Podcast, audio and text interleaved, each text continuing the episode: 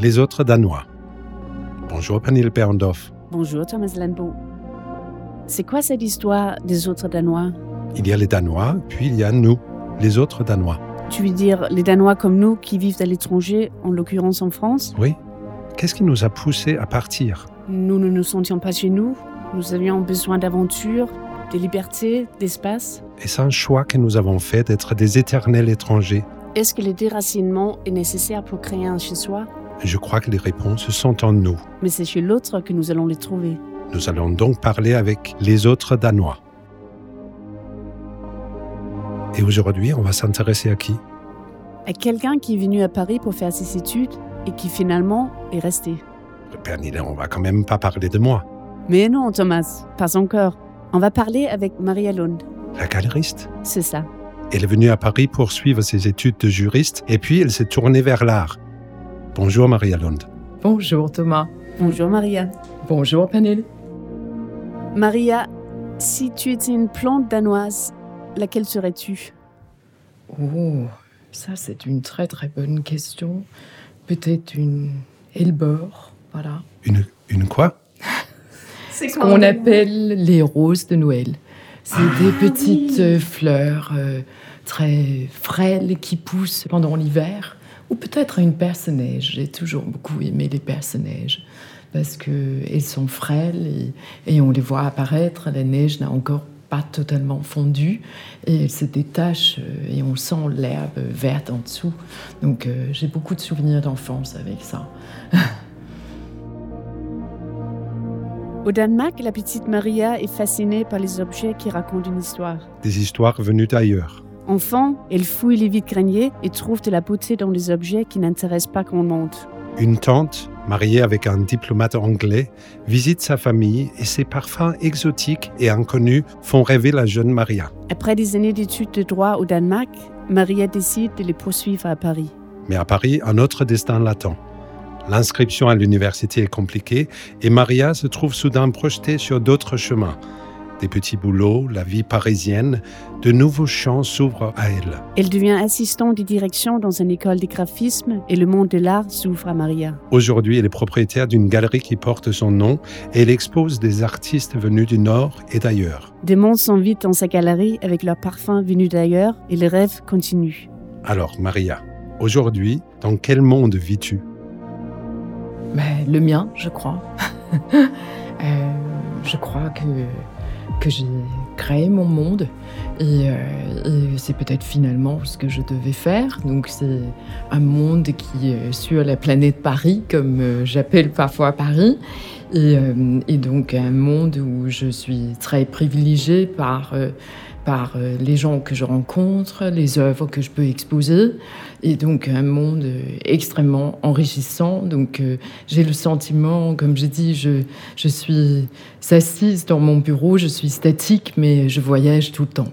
Et ça, c'est sans doute le monde que j'ai voulu pour moi, euh, quelque chose qu'on ne peut pas formuler quand, euh, quand euh, la société vous demande de faire des choix. Euh, on est peut-être trop jeune, mais quelque chose que je cherchais sans pouvoir mettre des mots dessus. Donc, je crois que je l'ai trouvé. Donc, je suis très heureuse de, d'avoir ce privilège. Et, et l'envie de partir, c'est venu quand?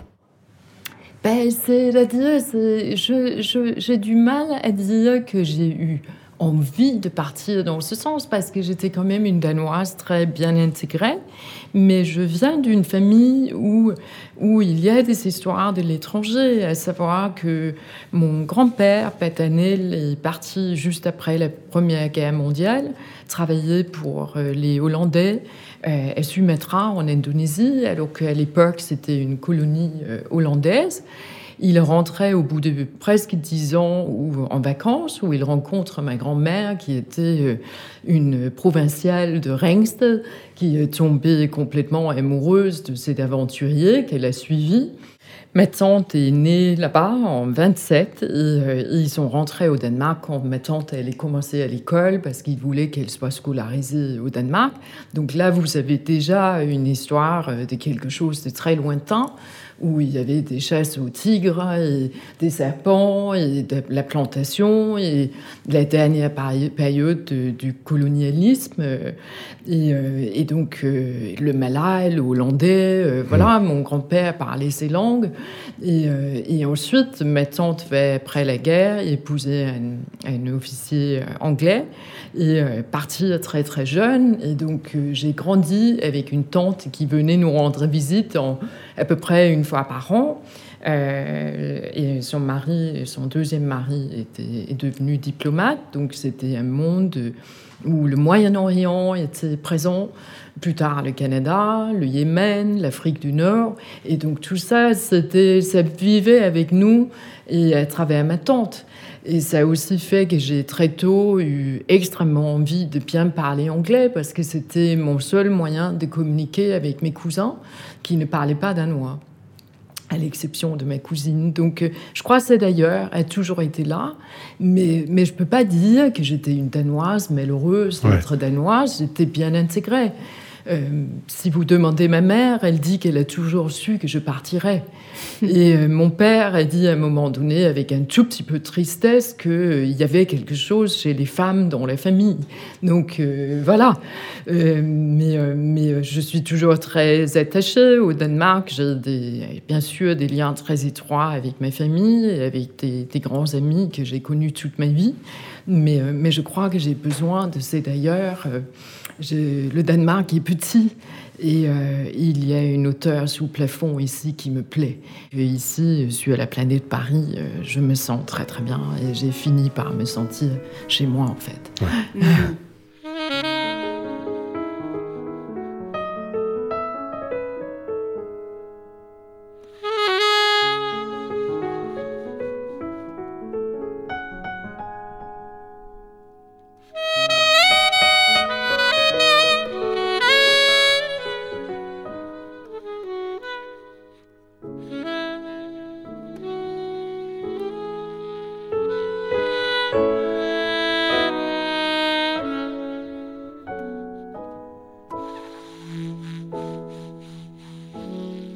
J'y ai goûté une première fois tout de suite après mon bac, où, comme beaucoup de, de jeunes Danois à l'époque, je suis partie travailler un an en tant que jeune fille au père.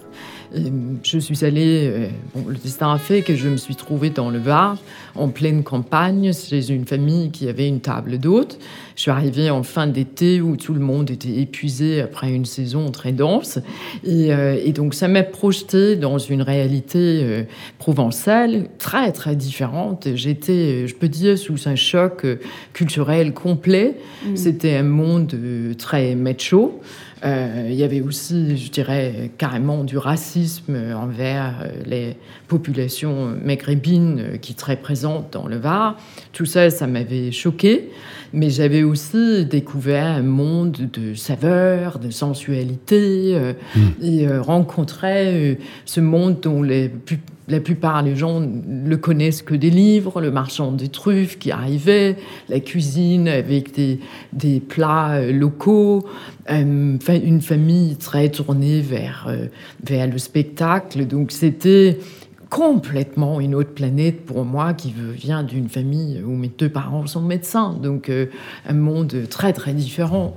Et je crois que là, je me suis dit, il y avait, il y avait autre chose. Et ça m'a, ça m'a mis l'eau à la bouche. Donc euh, je suis rentrée euh, faire mes études de droit, mais mais une partie de moi était déjà ailleurs en fait. Hmm. J'en voulais encore un morceau.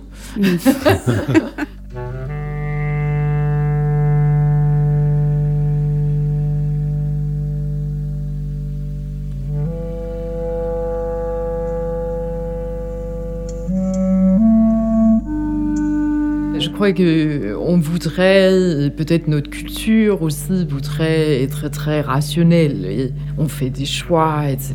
Je crois que nos vies sont beaucoup plus euh, marquées par le hasard et des rencontres que ce qu'on nous laisse entendre. C'est euh, bon, l'existentialisme parle de choix. on en fait certains. Et il y a d'autres où il y a des portes qu'on rencontre. On peut y aller, on peut ne pas y aller. Euh, et c'est là où les choix s'opèrent, euh, beaucoup par rapport aux portes qui s'offrent.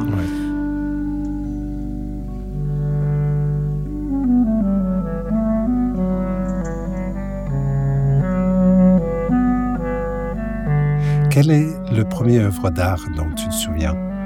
Que tu as vu enfant ou c'est une très grande question. Franchement, je suis incapable de, répondre. Il y a une œuvre dont je sais que je la regardais, elle me touchait beaucoup. C'était un portrait de femme d'à peu près 1840 qu'avaient mes grands-parents maternels. Euh, une femme, une magnifique, euh, en robe euh, de velours noir, avec un peu une coiffure Biedermeier, et sur fond rouge. mes parents ont aujourd'hui cette peinture, je sais que je la regardais, elle était dans un coin du séjour, un peu solennel, très bourgeois, très beau, et cette femme me regardait et je la regardais et je la trouvais très belle. Et j'ai d'ailleurs toujours une fascination des portraits ça me touche énormément mm. encore aujourd'hui. Euh, et, je me rends compte que j'achète souvent des portraits moi-même. Donc j'aime ces regards que je regarde. moi, je viens d'une famille de médecins aussi. Ouais. Et moi, j'ai regardé les peintures de Rembrandt, tu sais, de dissection. L'histoire médecine dans ta famille, ça t'a influencé? Oui, je crois. Et je peux dire que petite, bon, il faut dire, j'ai été fille unique pendant cinq ans jusqu'à l'arrivée de mon frère. Et, euh, et donc j'ai beaucoup joué seule enfant. Et je crois ça, ça m'est resté. J'aime toujours jouer seule. En fait, euh, la solitude me fait pas peur. Et euh, petite, bah, les livres d'anatomie de mes parents, des livres des maladies de la peau se trouvaient en bas de l'étagère mmh. parce que ou de la bibliothèque parce qu'ils étaient très lourds. Et donc c'était la hauteur où je pouvais les sortir étant petite. Et donc je regardais avec un mélange de fascination et d'effroi, ces images de, de, de, avec euh, toutes les artères euh, euh, et aussi des photos terribles de maladies de la peau qui devraient me faire peur, mais que je mm. regardais. Et je crois que ça crée chez moi. Euh, bah, il y a des choses qui me font pas peur, où je vois que beaucoup de gens réagissent très, très, euh, très fortement par rapport à ça. Et en fait, j'ai grandi avec ces images. Et j'aime cette beauté de l'anatomie, une sorte de map monde du corps euh, qui est mm. complètement étonnant. Donc, Peut-être ça se reflète parfois aussi dans les choix que j'ai fait à la galerie, mais c'est très important d'aller vers, vers aussi ce qui peut peut-être nous déranger pour, euh, pour euh, l'accepter et le voir. Il, euh, il, faut accepter la vie dans toute sa diversité, aussi la laideur. Il est évident que, que la maladie, la santé était quelque chose qui mm. était présent tous les jours. Je peux dire que c'était presque présent dans tous mes dîners d'enfance, d'une manière ou d'une autre. Et donc, euh, Ma mère a été euh, chirurgien plastique, elle est devenue neuroradiologue. Donc là, c'était l'image du corps et tout ce qu'on pouvait voir. C'était souvent aussi des accidents très très graves. Mm. Des gens qui arrivaient avaient eu des accidents de, de, la, de la circulation. Et mon père était, était spécialisé en néonatologie, donc des enfants nés trop tôt, où effectivement on rencontrait les questions de vie et de mort d'un enfant qui pouvait vivre ou non. Je l'accompagnais parfois euh, au département de pédiatrie où je voyais quand j'étais moi-même complètement petite, 5-6 euh, ans, on me mettait sur un tabouret et je regardais un enfant dans une couveuse et on voyait cette perfection, mais un être tout petit. Donc euh, forcément, ça vous marque que vous voyez mm. très tôt la fragilité de la vie. Et aussi, je crois ce qui me marquait énormément, c'était voir aussi comment le savoir et les connaissances servaient à quelque chose, que ça pouvait soulager. Je voyais comment mes parents parlaient avec, par exemple, un membre de famille ou un ami qui était malade, et comment les mots, et les mots justes, et des vérités parfois douloureuses, étaient importantes en fait, qu'il ne fallait pas fuir la réalité de la vie et de la mort. Donc euh, mm. ça m'a beaucoup marqué forcément.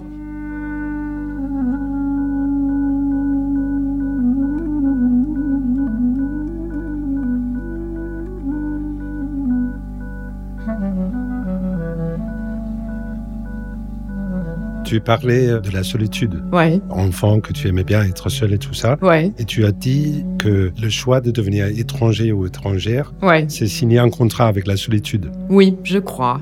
Je crois de toute façon que tout être signe un contrat avec la solitude, puisque, puisque nous sommes seuls et c'est notre co- condition première. Et après, parfois je l'utilise méta- la métaphore d'une petite euh, allumette euh, sur un grand océan. Et de temps à autre, les allumettes se, se croisent et, et on peut presque former des radeaux qui flottent euh, où on agit ensemble sur l'océan. Mais je pour moi, c'est très important d'accepter la solitude, pas du tout avec tristesse, mais, mais je le dis aussi en sachant que je suis extrêmement sensible à la solitude que je peux ressentir chez les autres et Mhm. que du coup, j'ai envie d'être présent, en fait. Euh, Donc, je crois que c'est une sorte de dichotomie entre une solitude euh, assumée et l'être ensemble. Mais il est évident que quand tu es étranger, euh, dans un autre pays, il y a une part de toi-même que tu ne peux pas partager avec les autres.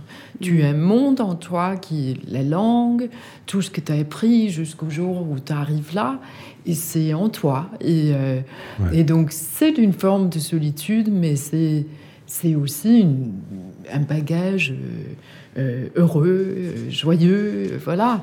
J'avais quelques petits textes dans la poche pour cette rencontre et quand j'ai préparé, mais tout d'un coup, me sont venues des rimes pour enfants qui sont complètement idiots et que je vais vous lire en deux secondes là et qui font bien évidemment pas sens. C'est même pas de la grande poésie, mais c'est drôle.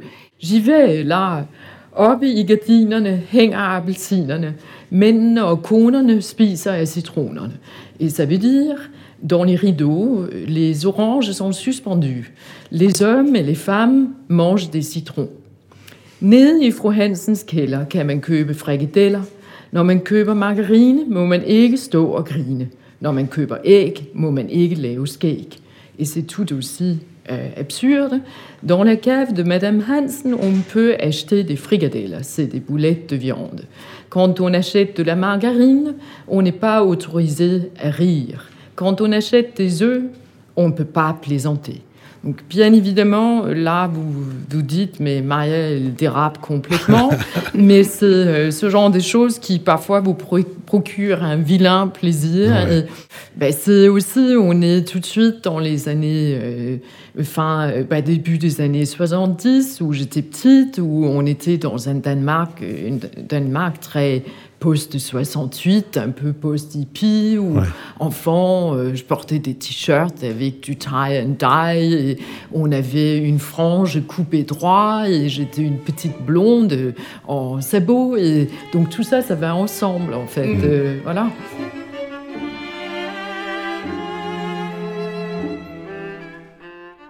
Ce sentiment de se sentir étranger, tu l'as toujours Ben oui, dans certaines situations, tout d'un coup, euh, vous vous sentez étranger. Euh, Quand j'en vois certaines réactions, euh, le, le- comportement dans la vie sociale, les manifestations à répétition, là j'ai une sorte de ras-le-bol de filles du Nord qui se dit mais enfin, pourquoi ils s'installent pas, ils discutent, ils trouvent des solutions.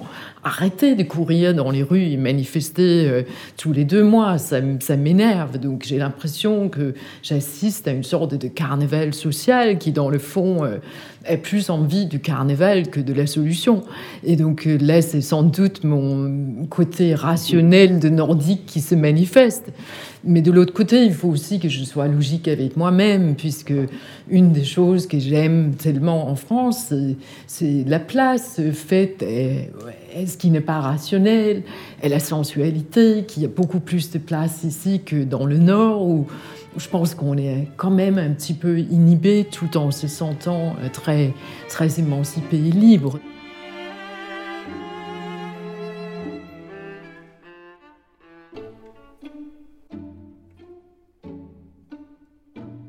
Une après l'autre, euh, je glisse les feuilles d'artichaut entre les dents. Le goût de noisettes et de terre se mêle avec le parfum frais et riche de l'air après la pluie. Une voix de femme arrive par la fenêtre. Elle cherche à convaincre. La nuit est cette lueur jaune si particulière. Paris est toujours en éveil. Murmure et le son d'un avion dans le lointain. Je suis là, je suis là depuis longtemps, je le sais. Certaines personnes le savent. La ville ne le sait pas, mais je suis dans son antre. Ce mini-monde, cette planète qui parvient presque à vous faire croire qu'elle est la Terre entière. Je viens d'un autre nombril, mais Paris est devenu mon centre du monde. Chez moi à Paris, réunit tant de nombrils du monde. En quelques rues, on traverse des pans entiers du globe. Des accents se rencontrent, des odeurs, les esthétiques. La langue m'échappe toujours, malgré mes efforts quotidiens pour la saisir. J'ai relu dernièrement Mémoire d'Adrien de Yourcenar. J'ai retrouvé mes notes et les glosses. J'ai eu plaisir à croire comprendre des mots et des expressions qui ont dû me poser problème en 1992. Étrangement, j'ai également retrouvé des émotions. Rencontrer le même livre, peindre le même arbre, déguster le même plat, regarder un même visage, s'émerveiller d'entendre une même voix, ressentir le même soleil sur la peau, s'étonner de voir quelque chose de nouveau que pourtant on aurait pu voir il y a déjà longtemps. Au Danemark, la famille entretient le musée, comme le dit ma mère. Je peux ainsi rentrer et retrouver ce que j'ai quitté. Mais non. Mis à part le goût de certains plats, la vie bouge lentement, brusquement, et les cultures aussi. Nous sommes dans le grand mouvement. Je me meus, je l'étreins, je voudrais. Entre deux mots, un petit glissement. Des artichauts poussaient dans un des jardins de mon enfance.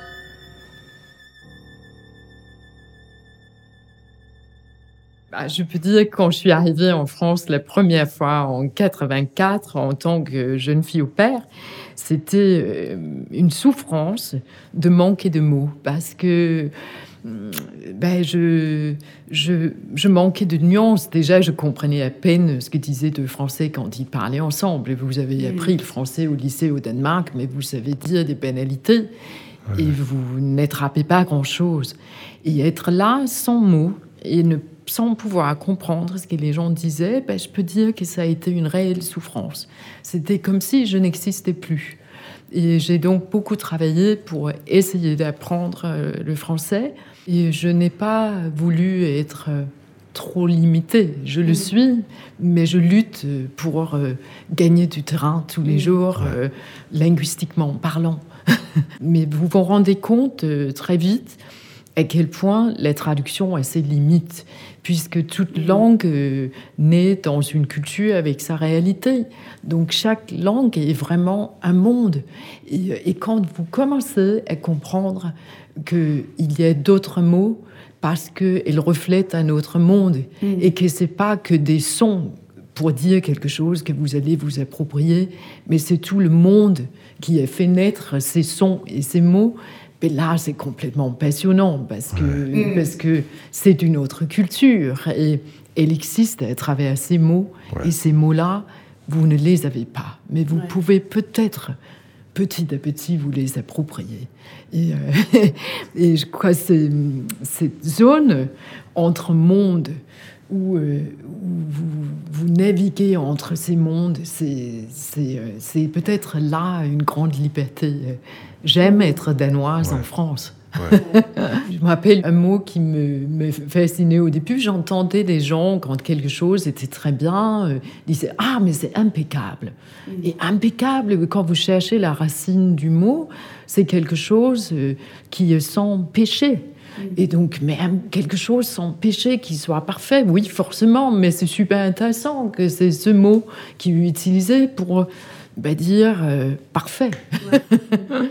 Quand on a évoqué la notion de solitude, je crois que peut-être le plus difficile dans le fond, quand on choisit une vie à l'étranger, c'est que bah, au quotidien, on a sa pratique des deux cultures, mais quand on rentre au pays, entre guillemets, on se rend compte qu'à un certain niveau, ceux qui vous aiment voudraient vous retrouver tel que vous devez quelque part re-rentrer dans le moule.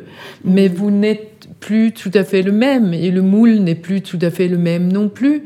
Et la difficulté, c'est comme les autres n'ont jamais vécu en France comme vous l'avez maintenant fait depuis très longtemps, il y a forcément des choses qu'ils ne peuvent pas totalement comprendre parce qu'ils ne connaissent pas l'autre culture comme vous la connaissez. Donc ça crée un petit no man's land dans votre relation avec vos plus proches, euh, rester dans le pays. Ça, c'est peut-être un petit regret.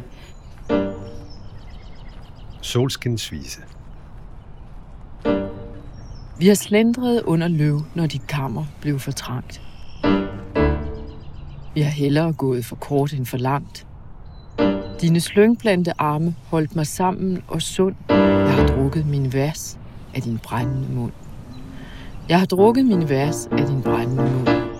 Fanget, blide suk og vellyd fra barmens bange grund. Men når sære toner dirrede fra din læbe uformærkt, har jeg drukket, hvad jeg trængte af barbarisk og stærkt. Sous les arbres quand ta chambre était trop petite. Nous nous sommes promenés, mais on est toujours rentré très vite. Tes bras sarmenteux m'ont retenu et ils m'ont guéri. Sur tes lèvres brûlantes, j'ai bu mes vers de poésie. Sur tes lèvres brûlantes, j'ai bu mes vers de poésie.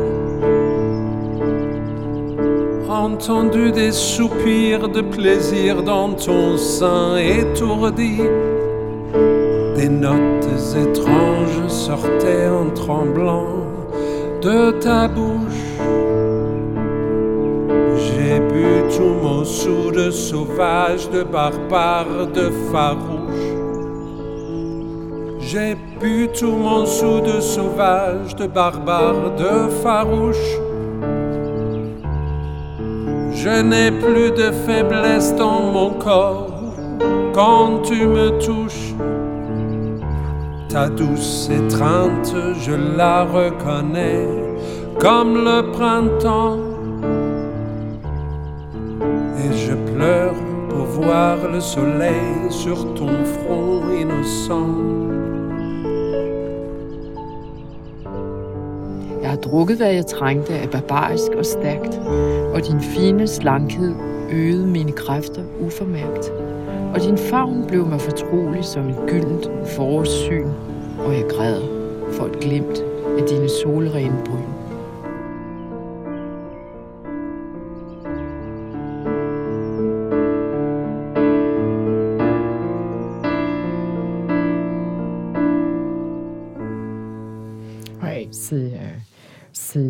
Très belle chanson où, euh, euh, l'amour physique, l'érotisme, la nature, le soleil, tout ça euh, forme une sorte de amalgame magnifique. Et aussi il y a de l'humour puisque Clausen décrit donc son désir pour cette femme. Et, et donc quand la chambre semble être trop petite, ils vont aller se promener un peu dehors, mais ils vont pas trop loin. Ils préfèrent marcher peu, pas trop loin, parce que dans le fond, sans doute, il a- ils ont plus envie de retourner à la chambre, dans la chambre. Et en plus, le titre euh, Chanson du soleil, je trouve ça magnifique. Donc euh, tout se retrouve euh, sous le rayon du soleil, en fait. ça déborde de sensualité et souvent d'humour aussi. Donc c'était un grand Danois. En parlant de sensualité, tu, tu danses du tango? Mais malheureusement, j'ai pas dansé depuis un moment. Je crois qu'il va falloir que je m'y remette parce que c'est une danse très difficile pour une Danoise émancipée parce que on doit se soumettre aux indications de l'homme. C'est une danse en ça, et c'est macho. Vous suivez les indications de l'homme euh, il faut bien suivre. Et après, il faut avoir la technique pour, pour pouvoir suivre. Donc, euh, c'est effectivement euh, donner matière à réflexion euh, pour une Danoise très, très autonome. Je crois que euh, appartenant à une génération où la danse a été quelque chose de très libre, quand on danse dans des soirées des fêtes, etc., ben, chacun danse comme il veut. Donc on est très individualiste dans la danse.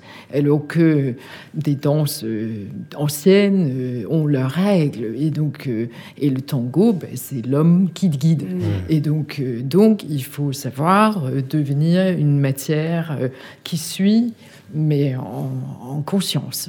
Et ça, c'est un vrai défi pour quelqu'un comme moi. Le tango danois, c'est très connu à l'étranger. Oui. Tango euh, Jalousie de Carl Nielsen. Euh. Oui, non, de Nils Gade. C'est, ah, Nils Gade, oui, oui, oui, Tango Jalousie. et c'est un tango très drôle, euh, je trouve, un peu qui, ben, qui a eu beaucoup de popularité il y a plus d'un siècle.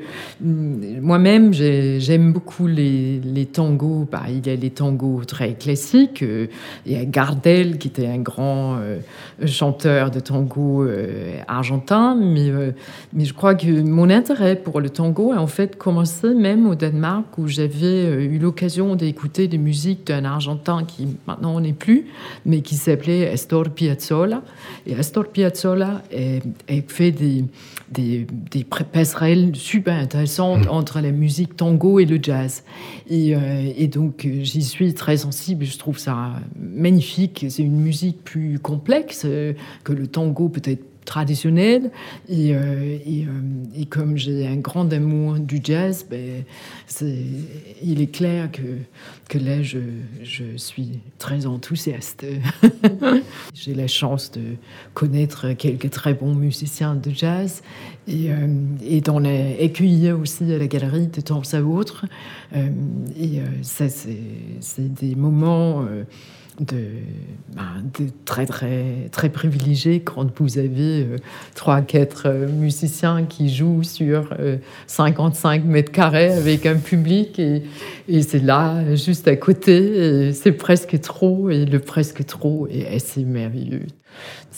Toutes ces choses-là se rejoignent pour moi. Je suis, je suis galeriste d'art plastique, mais, mais dans le fond, tout ça c'est lié et j'aime j'aime euh, combiner les choses. Mm. Est-ce qu'il y a quelque chose au Danemark qui te manque? Oui, parfois euh, une certaine euh, fraîcheur d'été où il fait chaud, le soleil brille, mais il fait pas trop chaud. Il y a une petite brise, il y a certains parfums qu'on ne peut pas avoir quand il fait très chaud euh, et, à ce moment-là, euh, il y a un silence, notamment là où vit ma famille. Et euh, j'écoute ce silence. Il m'arrive même que je me lève au milieu de la nuit. J'ai parfois des insomnies, mais là c'est un peu béni parce que du coup je me lève et je vais dehors et je regarde la lune qui se reflète sur le lac et j'écoute le silence et je je respire euh, ce parfum de nuit complètement tranquille et, un parfum qui est euh, indubitablement euh, danois. Et ça, oui. c'est donc un monde sensuel, sensoriel qui est autre, mais qui a aussi ses qualités, clairement. Le sable fin sur une plage danoise où il y a un petit peu de vent ben, elle, ce sable-là colle peut-être autrement entre les doigts, doigts de mm. pied. Est-ce que tu peux t'imaginer retourner vivre au Danemark un jour? Je crois pas. Je ne crois pas parce que je crois que je me suis trop éloignée. Euh, une de mes grands amies me disait il y a déjà 15 ans, euh, Maria, tu es perdue. Donc euh, sur le coup, je me suis dit perdu, perdu, euh, mais je crois qu'elle avait compris que j'avais vraiment pris racine et, euh, donc pour moi, prendre racine, ben, je suis quelqu'un d'à la fois rapide et très lente. Et je ne crois pas que j'aurais envie de faire tout ce travail, de prendre racine encore une fois. Et, et donc retourner, ça serait recommencer. Donc euh, je, je vais cultiver mes racines ici et aussi arroser euh, celles qui sont au Danemark, mais sans m'y installer euh, physiquement. Mm. Merci beaucoup, Maria. Avec plaisir. Merci, Merci. beaucoup, Maria. Merci pour l'invitation.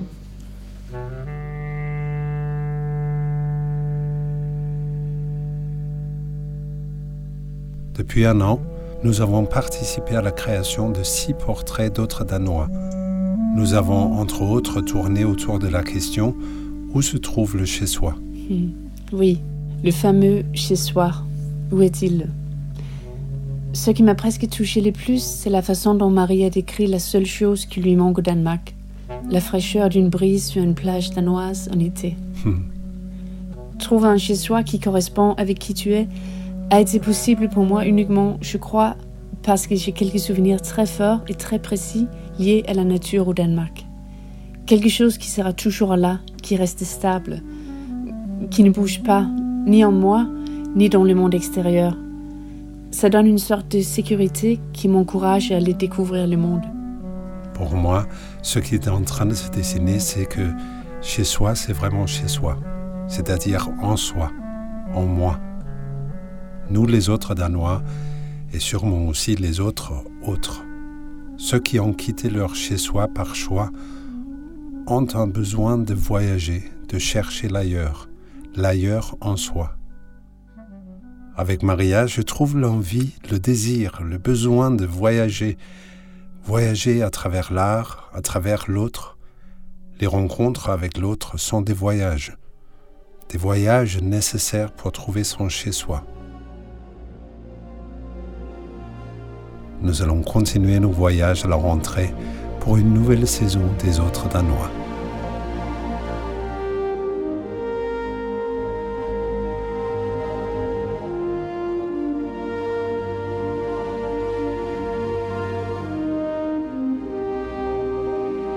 Les autres Danois, réalisé par Thomas Landbo et Pernille Berendorf. Produit par le Bicolore à la Maison du Danemark.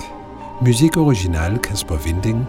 Musique supplémentaire, extrait de The Abyss de Anders Koppel, Walden de Benjamin Koppel, Watercolors de Bassar, lecture de Rim pour enfants, Obi Gardinerne de Jens Les artichauts de mon enfance, écrit pour l'occasion et lu par Maria Lund, le poème Solskinsvise de Sophus Clausen, traduit et mis en musique par Thomas Landbo.